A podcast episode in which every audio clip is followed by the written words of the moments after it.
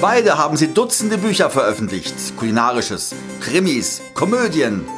Ansonsten kochen sie wie wahnsinnig, reisen wie verrückt und genießen wie die Bekloppten.